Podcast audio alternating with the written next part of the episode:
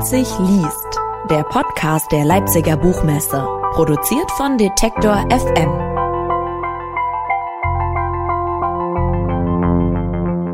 Herzlich willkommen zu einer neuen Ausgabe des Leipzig liest Podcast. Mein Name ist Claudius Niesen und im Rahmen dieses Podcasts präsentieren wir Ihnen Gespräche, Lesungen und Interviews, um Ihnen die Zeit bis zur nächsten Ausgabe der Leipziger Buchmesse im März 2022 ein wenig zu verkürzen. In der heutigen Folge hören wir ein Interview der Journalistin Lydia Jacobi mit der Politikerin und Publizistin Sarah Wagenknecht. Das Gespräch hat im Mai 2021 im Rahmen von Leipzig liest extra auf der Parkbühne Leipzig stattgefunden und es konnte sogar unter Einhaltung der Abstandsregeln Publikum empfangen werden. Wagenknecht war 2010 bis 2014 eine der stellvertretenden Parteivorsitzenden der Partei Die Linke und tritt bei der Bundestagswahl im September 2021 als Spitzenkandidatin des Landesverbandes Nordrhein-Westfalen an. Ebenfalls 2021 ist außerdem ihr neues Buch erschienen. Es heißt Die Selbstgerechten, mein Gegenprogramm für Gemeinsinn und Zusammenhalt. In dem Buch wirft Sarah Wagenknecht linken Parteien vor, soziale Fragen aus dem Auge verloren zu haben. Mit Gender-, Klima- oder Bio-Lebensmitteldebatten hätten sie traditionelle Wähler und Wählerinnen mit geringem Einkommen verprellt. Sie spricht in dem Zusammenhang von Lifestyle-Linken. Die Reaktionen auf das Buch waren sehr unterschiedlich und auch aus Reihen der Linkspartei wurde es teilweise scharf kritisiert. Die Reaktionen gingen sogar so weit, dass der Ausschluss aus der Partei gefordert wurde. Eingereichte Anträge wurden allerdings von einer Schiedskommission abgelehnt. Wer genau die Lifestyle-Linken sind und wie Wagenknecht wieder die Menschen erreichen möchte, deren Stimme sie als ungehört bezeichnet, das erfahren wir nun im Interview. Hallo und herzlich willkommen hier auf der Parkbühne. Jetzt mit ein kleines bisschen Verzögerung, bis dann die Tests alle durch sind. Das dauert dann doch eine ganze Weile. Schön, dass Sie den Weg hergefunden haben hier im äh, Rahmen des Extraprogramms Leipzig liest extra in diesem Jahr mit Sarah Wagenknecht, Buchvorstellung und Diskussion vielleicht viel mehr. Herzlich willkommen auch erstmal noch an Sie. Schön, dass Sie da sind. Ja, guten Abend. Hallo. Es geht um dieses Buch, Die Selbstgerechten. Ein Buch, was schon vor der Veröffentlichung und die ganzen letzten Wochen ja durch die Feuilletons, durch die Talkshows ähm, getragen wurde, weil es ein Thema anspricht, was ähm, sehr viele Menschen in den letzten Monaten, in den letzten Jahren immer wieder beschäftigt und was auch regelmäßig für sehr viel Sprengkraft sorgt, nämlich die Frage danach, ob die Linke als politische Strömung auch in Form der drei links stehenden Parteien sich ähm, stärker mit einer guten Sozialpolitik beschäftigen sollte oder sich zu sehr mit Diskriminierungspolitik, mit Identitätspolitik, den Interessen von sexuellen, ethnischen Minderheiten oder anderweitigen persönlichen Merkmalen beschäftigt. Das Buch Die Selbstgerechten, so heißt es. Mein Name ist Lydia Jacobi, ich bin freie Hörfunkjournalistin und ich möchte Ihnen natürlich auch nochmal meine Gesprächspartnerin genauer vorstellen. Sarah Wagenknecht, wahrscheinlich bekannteste Spitzenpolitikerin der Linken, im Bundestag Abgeordnete bis 2019 Fraktionsvorsitzende gewesen und tritt auch wieder als Spitzenkandidatin für Nordrhein-Westfalen an, wurde wiedergewählt und sie ist promovierte Volkswirtin, schreibt nebenbei eine ganze Menge Bücher und jetzt eben das neue Buch Die Selbstgerechten. Also nochmal schön, dass Sie hier sind.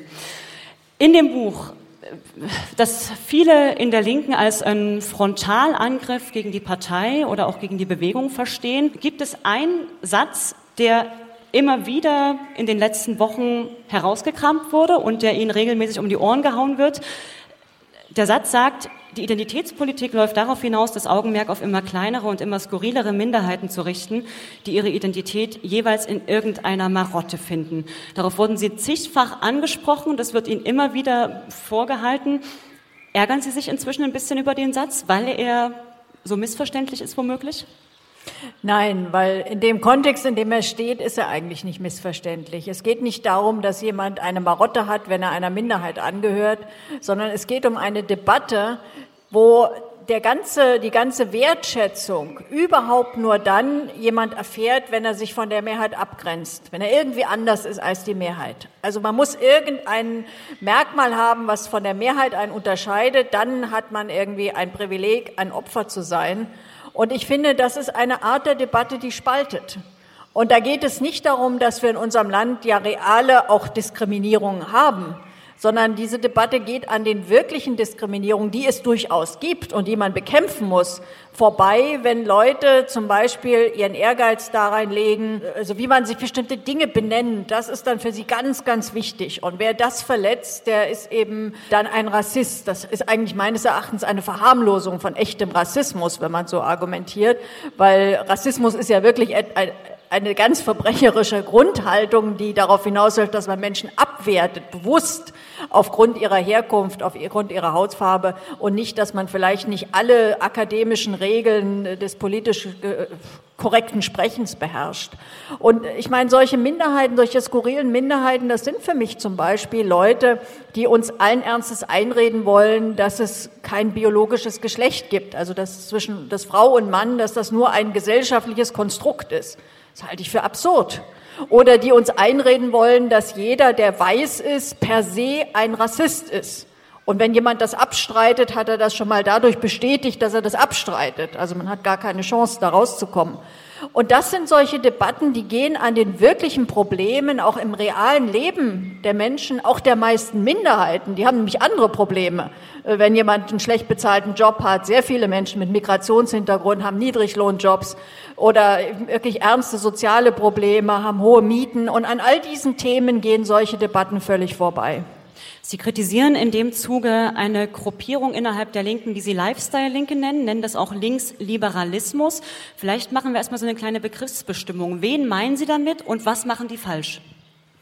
Also Lifestyle-Linke, das sind für mich Leute, denen es eigentlich ganz gut geht, meistens akademisch gebildet, leben in großen Städten, haben relativ gut bezahlte Jobs. Das alles macht sie noch nicht zu Lifestyle-Linken. Das Merkmal ist, dass sie ihre Privilegien für persönliche Tugenden halten. Also, dass sie ihre Möglichkeit, auch mit ihrem Einkommen im Bioladen einkaufen zu gehen oder in einer Innenstadt zu wohnen, was ja heißt, man kann sich die Mieten irgendwie leisten, dann viele Wege mit dem Fahrrad zu machen oder aber einen schmucken Tesla zu fahren, also ein Elektroauto, dass sie diese Dinge, die man sich alle leisten können muss, dass sie die für ein, eine persönliche Tugend halten und dass sie deswegen glauben, sie seien bessere Menschen als andere, die eben zum Beispiel ihr Fleisch im Discounter kaufen oder die irgendwo in der Kleinstadt leben, wo sie gar nicht anders können, als mit ihrem Auto unterwegs zu sein, weil öffentlicher Nahverkehr ist da meistens gar nicht. Und die können sich auch in der Regel kein, keine, kein Elektroauto leisten. Also diese Arroganz von Privilegierten, anderen vorschreiben zu wollen, wie sie zu leben haben, wie sie zu reden haben, wie sie zu denken haben, das ist das, was den Lifestyle-Linken auszeichnet. Und für mich ist das das Gegenteil von links. Weil links für mich bedeutet, dass man sich für die einsetzt, denen es nicht so gut geht. Und nicht, dass man auf die herabsieht, weil sie vielleicht nicht den Lebensstil pflegen, den man eben im urbanen akademischen Milieu mit entsprechendem Einkommen dann für geboten hält. Ich würde Ihnen ja an einigen Punkten in dem Buch äh, durchaus zustimmen und finde, Sie haben da auch eine sehr gute Analyse, was die sozioökonomischen Verhältnisse in Deutschland zum Beispiel angeht. Aber ich habe das Gefühl, dass Sie mit dem Vorwurf gegen diejenigen, die Sie Lifestyle-Linke nennen, ähm, einigen Menschen äh, sehr viel Unrecht tun, die sich äh, völlig geräuschlos und ohne erhobenen Zeigefinger zum Beispiel vegetarisch ernähren, die sich für Flüchtlingsinitiativen engagieren, die bei Fridays for Future auf die Straßen gehen, die nicht diese Arroganz und ja die Arroganz der Bessergestellten, wie Sie das bezeichnen, mit sich herumtragen. Die bringen Sie doch gegen sich auf, anstatt eben diesen Gemeinsinn zu stiften, den Sie sich wünschen. Ja, aber die sind ja nicht gemeint. Also ich meine, natürlich kann man sich vegetarisch ernähren. Also ich meine, ich esse auch nicht so viel Fleisch und das ist doch kein Problem. Also ich finde sowieso, jeder sollte so leben, wie er das möchte. Der, ich finde, das Problem ist diese Politisierung von Lebensstilen. Und eben auch der Glaube, weil ich einen bestimmten Lebensstil habe, bin ich progressiver als andere, die anders leben. Das ist das, was die, was die Debatte auch vergiftet. Und ansonsten, natürlich habe ich auch, ich freue mich, wenn junge Menschen auf die Straße gehen und sich für ein gesellschaftliches Anliegen engagieren. Ich finde nur auch bei Friday for Future hätte ich mir gewünscht, dass man stärker die soziale Dimension mitdenkt und dass man sie auch mehr berücksichtigt, weil wenn die Klimadebatte letztlich darauf hinausläuft, vor allem zu fordern, dass die Heizkosten und die Spritpreise immer höher werden, dann ist das natürlich eine Debatte, die für wohlhabende okay ist. Also wenn ich ein gutes Einkommen habe, dann kann ich natürlich ganz leger sagen, na gut, 20 äh, Euro mehr für Heizkosten im Monat und 30 Euro mehr für Sprit. Ja klar, wer, wer wohlhabend ist, kann sich das leisten. Aber für ganz viele Menschen heißt das, dass ihr bisschen Wohlstand, was sie vielleicht noch haben, genau dadurch äh, völlig ruiniert wird. Und ich finde, dass äh, quasi die, diese Empathie mit denen, denen es nicht so gut geht, und die tatsächlich durch Verteuerung in ihrer Lebenssituation massiv geschädigt werden. Diese Empathie fehlt mir, fehlt mir bei vielen Aktivisten dieser Bewegung. Und ich glaube, das tut dem Anliegen des Klimaschutzes keinen Dienst, weil natürlich dadurch, dass Menschen das Gefühl haben, ah, hier predigen uns andere Verzicht, denen es selber sehr gut geht und denen es noch nie an irgendwas gefehlt hat, das bringt sie ja eher gegen Klimaschutz auf. Und das ist ja nicht, was ich mir wünsche. Wir müssen ja in Zukunft versuchen, klimagerecht und klimaschützend, auch umweltschützend zu produzieren, also anders zu produzieren als heute auf jeden Fall. Eine Ihrer jetzt sehr kurz zusammengefassten Thesen ist, dass sich die Linke zu sehr mit Antidiskriminierungspolitik äh, beschäftigt und zu wenig mit Sozialpolitik. Ich hatte es schon vorhin gesagt. Zugleich ist ja aber auch beides sehr eng miteinander verwoben. Also es ist ja kein Zufall, dass zum Beispiel Menschen mit Migrationshintergrund besonders häufig im Niedriglohnsektor beschäftigt sind oder der Mikrozensus 2019 rausgebracht hat, dass äh, Menschen mit Migrationshintergrund doppelt so oft von Armut betroffen sind oder doppelt so sehr von Armut gefährdet sind wie Menschen ohne Migrationshintergrund.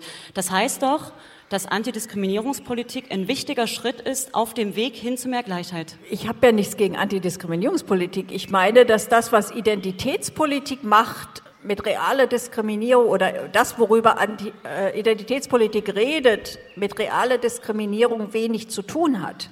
Und ich finde den Unterschied, ob jemand einen Migrationshintergrund hat oder nicht hat, finde ich keinen wesentlichen Unterschied. Für mich ist entscheidend, wenn die Menschen im Niedriglohnsektor arbeiten, dann müssen wir uns dafür engagieren, dass diese Löhne endlich steigen, dass die Tarifbindung wieder steigt, dass die ganzen schlechten Gesetze zurückgenommen werden, die überhaupt in Deutschland einen solchen Niedriglohnsektor geschaffen haben. Und ich finde, dass es spaltet, wenn ich dann einen Unterschied mache, ob jemand einen Migrationshintergrund hat oder nicht. Und natürlich gibt es die einen und es gibt die anderen. Und nach der Identitätspolitik, mein Gefühl ist schon, dass sich da auch öffentlich Leute als Opfer inszenieren, die gerade nicht wirklich von Diskriminierung betroffen sind. Also das sind ja meistens Wen nicht meinen Sie die, da zum Beispiel? Na, das sind ja oft akademisch Gebildete, die dann einen Redakteursposten, einen journalistischen Job haben oder im universitären Bereich arbeiten, die oft auch aus gar nicht so kleinen Verhältnissen kommen. Also der Migrationshintergrund als solcher, der macht doch nicht die Diskriminierung, sondern die Diskriminierung wird doch vor allem sozial gemacht. Und dass es besonders viele Menschen mit Migrationshintergrund gibt, die eben im gesellschaftlichen Unten verbleiben, hat ja etwas damit zu tun, dass wir in Deutschland auch in anderen Ländern, immer weniger echte Aufstiegschancen haben. Also wer aus armen, von armen Eltern kommt, wer, wer ein, aus einer ärmeren Familie kommt, der hat ja tatsächlich heutzutage sehr schlechte Chancen, mal zu Wohlstand zu kommen. Das war in den 70er Jahren, 80er Jahren in der Altbundesrepublik noch anders. Und heute ist es nicht mehr so. So, und natürlich ist so viele Migranten kommen nach Deutschland und werden erstmal natürlich im Niedriglohnbereich, äh, befinden sie Beschäftigung, wenn überhaupt. Das heißt, das sind ärmere Familien und deren Kinder sind dann eben wieder arm, aber nicht, weil sie Migrationshintergrund haben, sondern weil eben jemand, der aus einer armen Familie kommt, heutzutage mit größter Wahrscheinlichkeit arm bleibt. Und ich finde, das ist das gesellschaftliche Problem. Und darüber möchte ich reden und nicht äh, über den Unterschied, ob jemand halt äh, jetzt Eltern hat aus Deutschland oder nicht. Weil ich muss auch ehrlich sagen, äh, es gibt ja auch genügend Leute, die eben aus deutschen Familien kommen und trotzdem es verdammt schwer haben. Und ich will die nicht spalten von denen, die aus einer anderen Familie kommen, weil ich die ganze Diskussion darüber, welche Abstammung jemand hat, also für mich ist das eine wirklich irrelevante Frage. Mich interessiert nicht, welche Abstammung jemand hat.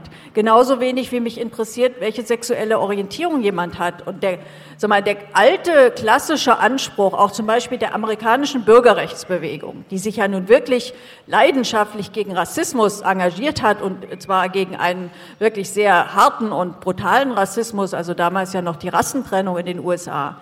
Deren Anspruch war ja nicht, dass die Unterscheidung zwischen Schwarzen und Weißen also besonders wichtig wären oder bleiben, sondern dass sie irrelevant wären, dass es keine Rolle mehr spielt, ob jemand eine schwarze oder weiße Hautfarbe hat. Das war der große Traum von Martin Luther King, dass das keine Rolle mehr spielen sollte. Und ich finde, das sollte unser Anspruch sein. Ich würde gerne auf einen Punkt, den Sie gerade in Ihrer Antwort äh, gebracht haben, noch mal näher eingehen. Sie haben die 70er Jahre angesprochen. Das ist ja auch ein Teil Ihres Buches, wo Sie in meinen Ohren recht blumig fast, fast ein bisschen nostalgisch anmutend von der Zeit der 50er bis 70er Jahre ähm, schreiben. Arbeitsethos, Fleiß, Zusammenhalt, eine Zeit von Maß und Mitte. Ähm, Helmut Schelsky hat den Begriff der nivellierten Mittelstandsgesellschaft geprägt, wo also es keine allzu großen Ungleichheiten gibt, was dann ja auch von diversen anderen Experten und Expertinnen widerlegt wurde. Das ist natürlich auch da reich und arm gab. Also das klingt in meinen Augen ein bisschen zu nostalgisch. Ja, gut, da ich die 70er Jahre, also erstmal in der Altbundesrepublik gar nicht erlebt habe, weil ich aus der DDR komme und auch da die 70er Jahre nur als Kind gar nicht schwer nostalgisch sein.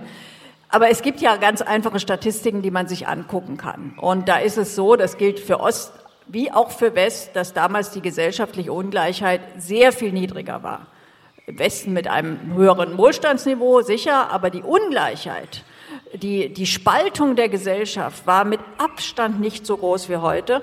Und es gab erheblich bessere Chancen für die Kinder aus nicht akademischen, auch wirklich aus ärmeren Elternhäusern, aus Arbeiterfamilien, erheblich größere Chancen zu studieren und selber ein besseres Einkommen zu verdienen, als ihre Eltern es hatten. Das war damals so. Das hatte in der Altbundesrepublik damit zu tun, dass man zum Beispiel auch sehr viel mehr Geld relativ zur Wirtschaftsleistung ins Bildungssystem investiert hat als heute.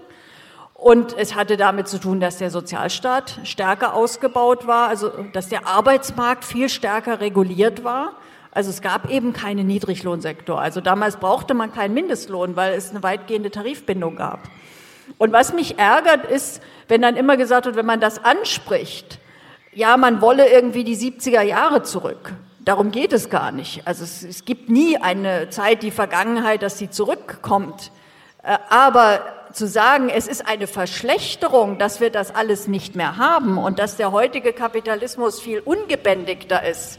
Zum Beispiel gab es damals auch im Westen und im Osten ohnehin viel gemischtere Wohnbezirke. Also sprich, die Ärmeren und Reicheren haben in einem Wohnbezirk gewohnt.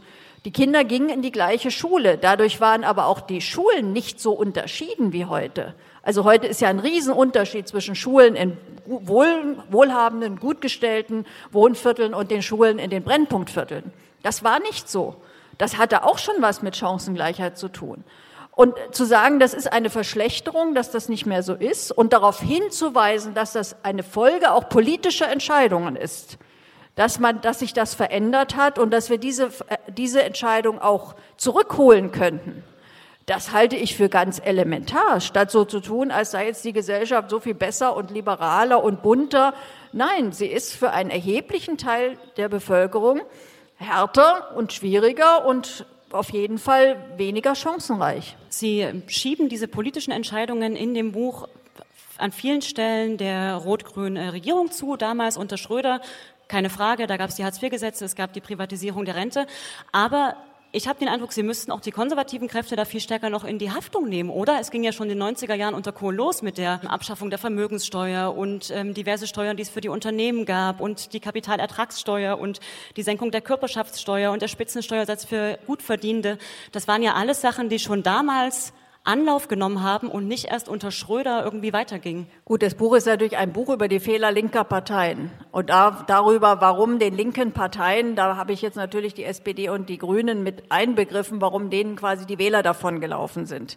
Und das hat eben auch was mit dieser Politik zu tun. Also da da ist eben dann, sag mal, die, Kohl sind die Wähler nicht deswegen weggelaufen, weil er diese Politik gemacht hat. Das ist halt der Unterschied.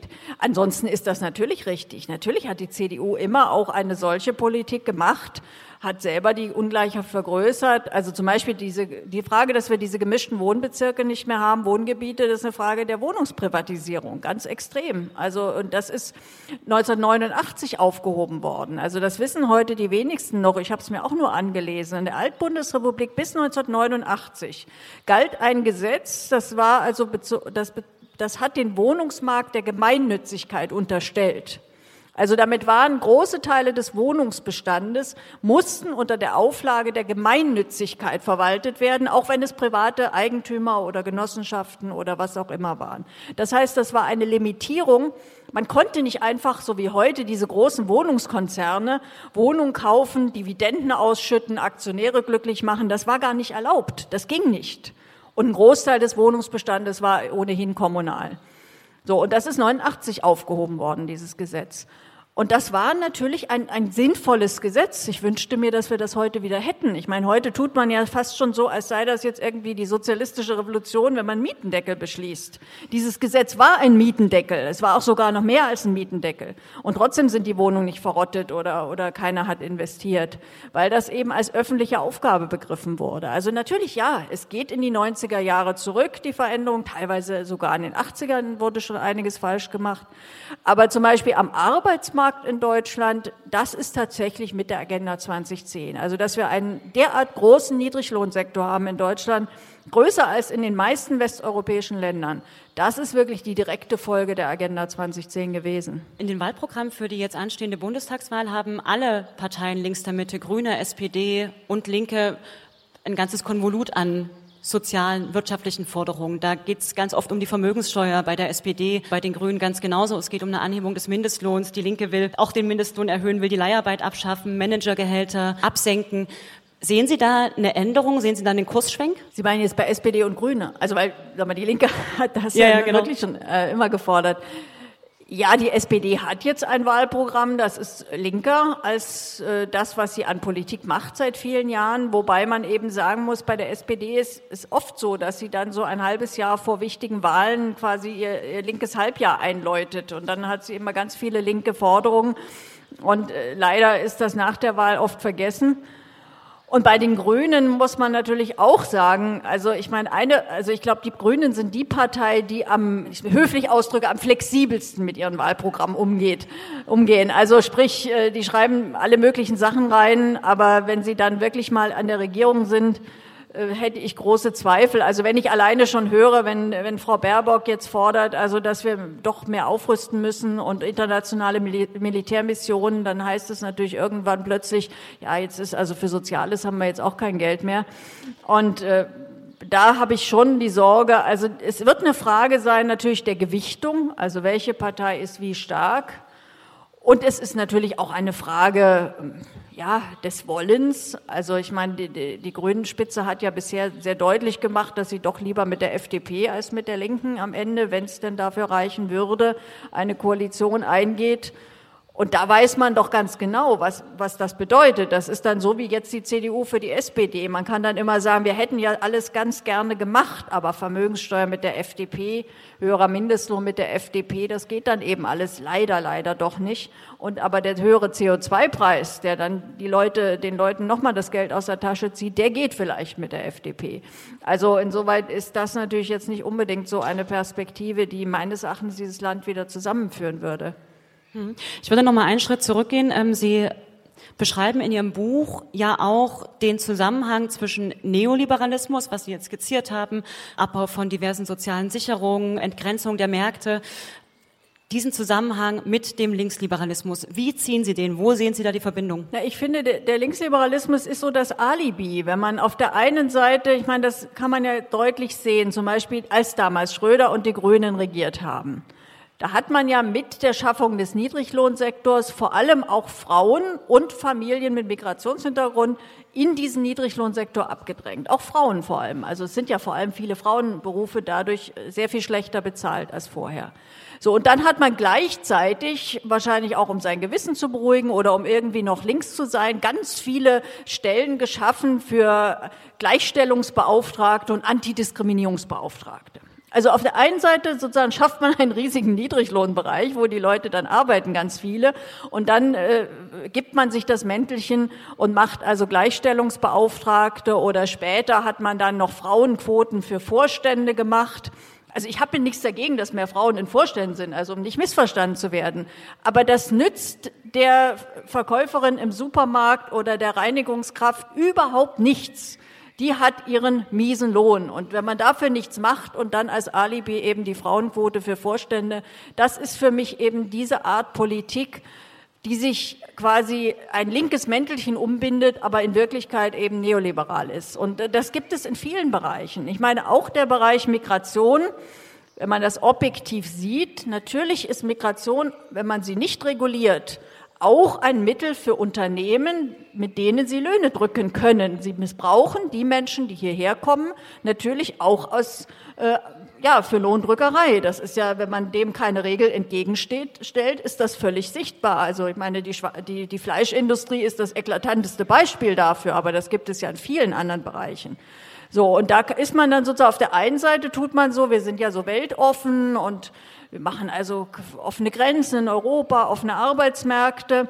Aber in Wirklichkeit, die Profiteure dessen, das sind nicht, äh, sind nicht die einfachen Leute, sondern das sind dann Unternehmen, die sich Billigarbeitskräfte organisieren und äh, dann, so wie Herr Tönnies oder andere, in kürzester Zeit zum Multimilliardär werden.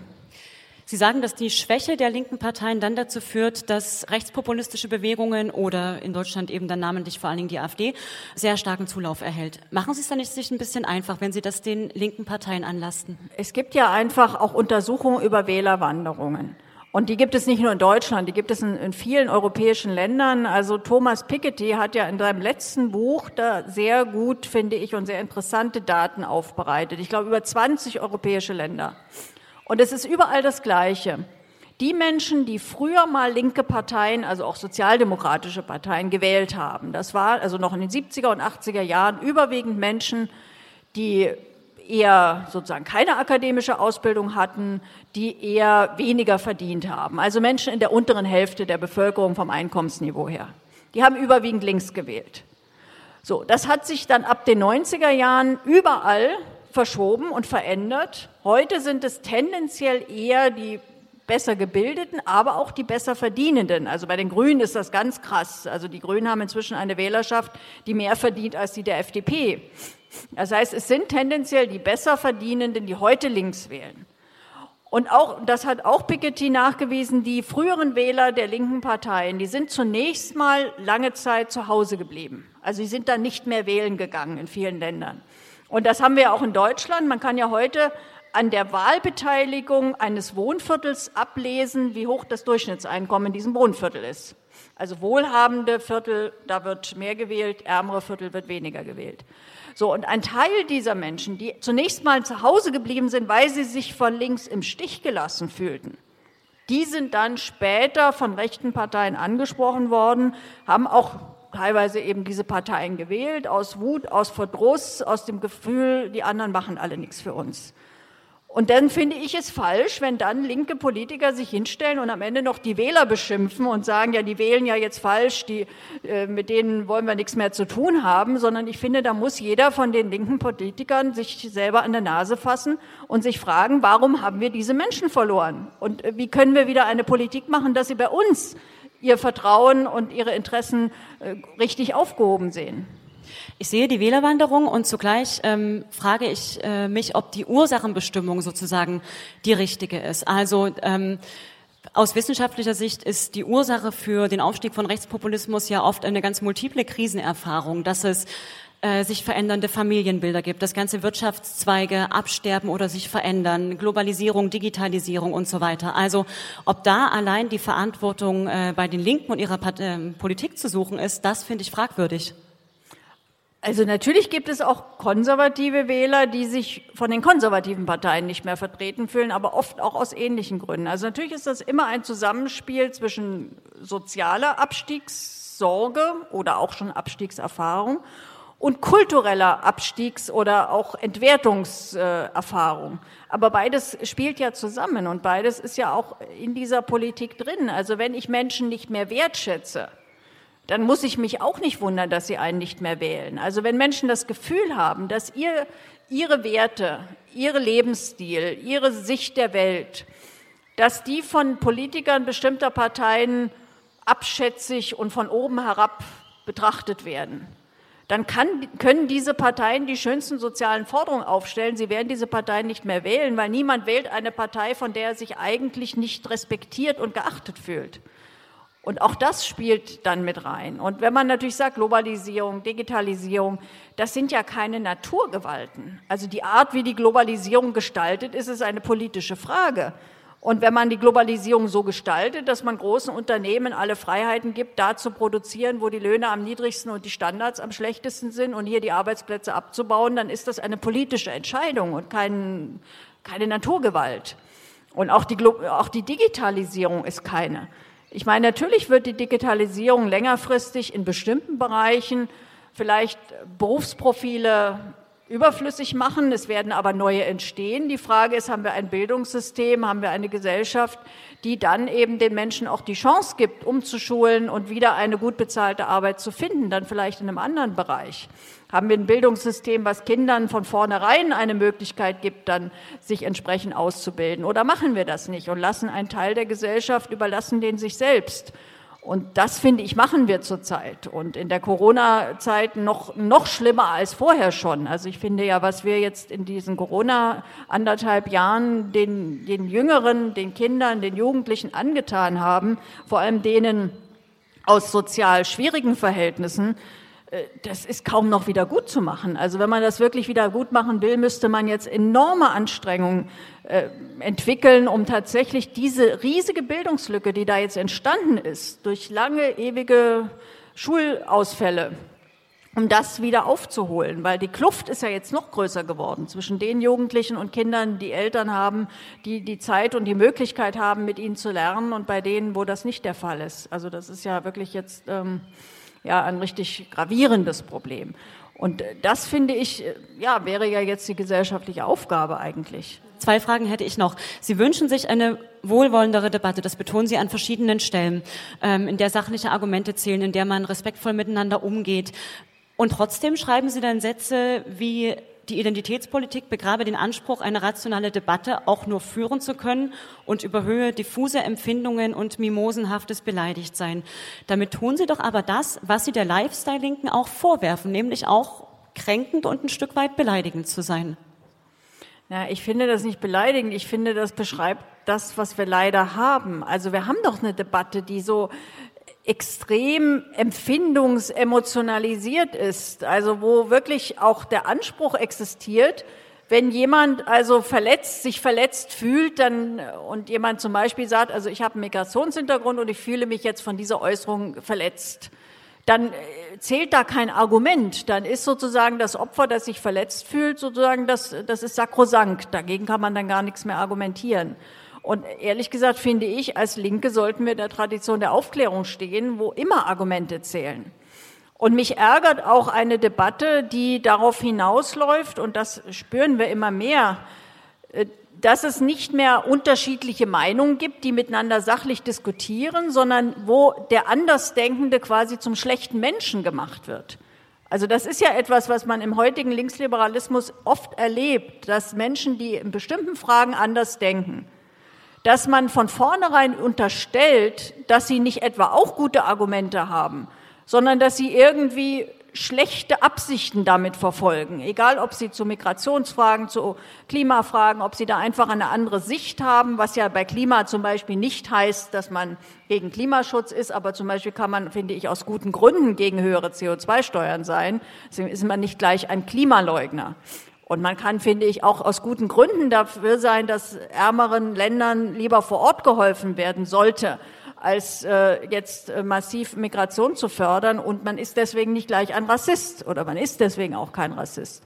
Und so ist das ja in vielen Fragen. Oder auch bei Corona, da war das ja auch oder ist das ja auch relativ extrem. Man kann die Regierungspolitik des Lockdowns kritisieren, ohne deshalb gleich ein Corona-Leugner zu sein, der der Meinung ist, also das sei kein gefährliches Virus. Das, sag mal, und da finde ich, wird unsere Debatte immer mehr überzogen. Also eine bestimmte Meinung werden sofort in eine bestimmte Ecke gestellt. Und das Totschlagargument ist ja dann immer, na, das sagt ja auch die AfD. Und dann ist schon mal, sag mal, da muss man etwas nicht mehr widerlegen. Also wenn man sagen kann, äh, das sagt sozusagen die AfD, dann ist es damit, glauben manche, widerlegt.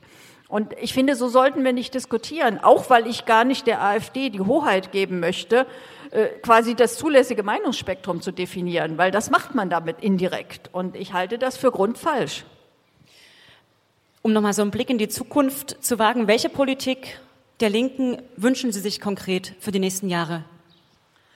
Ich wünsche mir, dass die Linke und das sage ich jetzt nicht nur meine Partei, ich würde mir das auf jeden Fall auch für die SPD wünschen, dass sie wirklich wieder das macht, was mal linkes Anliegen war, sich in erster Linie für die einzusetzen, die es schwerer haben in unserer Gesellschaft, dafür zu sorgen, dass es wieder reale Aufstiegschancen gibt, dass es eine viel, viel größere Gleichheit bei den Bildungschancen gibt, was ja eben heißt, dass man das auch ausgleichen muss. Das heißt eben, dass eine Schule in einem ärmeren Wohnbezirk dreimal so viel Ausstattung und Lehrer und Fördermittel und alles braucht, wie eine Schule, wo die Kinder von vornherein mit besseren Voraussetzungen hingehen. Und ich wünsche mir, dass man auch kulturell einfach den, den Lebensstil und die Werte der einfachen Leute, der Nicht-Akademiker. Und ich finde, auch das ist etwas, was wir begreifen müssen. Ich meine, eine Gesellschaft wird nie nur aus Akademikern bestehen. Es gibt ganz viele, ganz wichtige Berufe, ohne die wir alle überhaupt nicht leben könnten. Die brauchen keine akademische Ausbildung, aber die brauchen ein gutes Einkommen und sie brauchen gesellschaftlichen Respekt weil es sind Berufe, die mindestens so wichtig sind wie die meisten akademischen, in vielfacher Hinsicht sogar wichtiger als manches. Äh, mancher, der dann eine akademische Ausbildung hat und am Finanzmarkt irgendwelchen Unsinn macht. Und ich finde auch, dass dieser Respekt diesen Menschen gegenüber und natürlich der, die materielle Untersetzung des Respekts, also nur der Beifall, der dann mal eben als äh, äh, da so wohlfeil gespendet wird, der ist es ja nicht, sondern es geht ja darum, dass man sich wirklich dafür einsetzt, dass solche Berufe gut bezahlt werden, dass Menschen auch in Sicherheit in solchen Berufen arbeiten können, auch Wohlstand erreichen können, dass das wirklich ein elementares Anliegen linker Parteien wieder wird und dann auch gesellschaftliche Mehrheiten bekommt, die das umsetzen können. Frau Wagenknecht, vielen Dank nochmal. Es ist 19 Uhr. Sie müssen ins Saarland. Vielen Dank, dass Sie alle hier waren. Danke nochmal. Ja, gerne. Hat mir Spaß gemacht. Es war übrigens meine erste öffentliche Veranstaltung mit Publikum seit langem. Also es ist wirklich einmal wieder was ganz Schönes.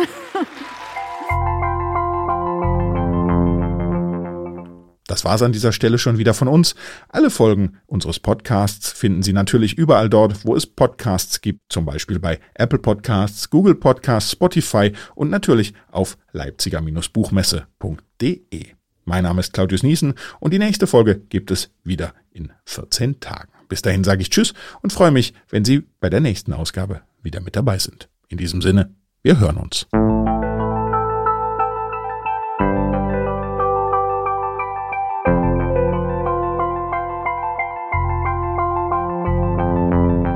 Leipzig liest, der Podcast der Leipziger Buchmesse, produziert von Detektor FM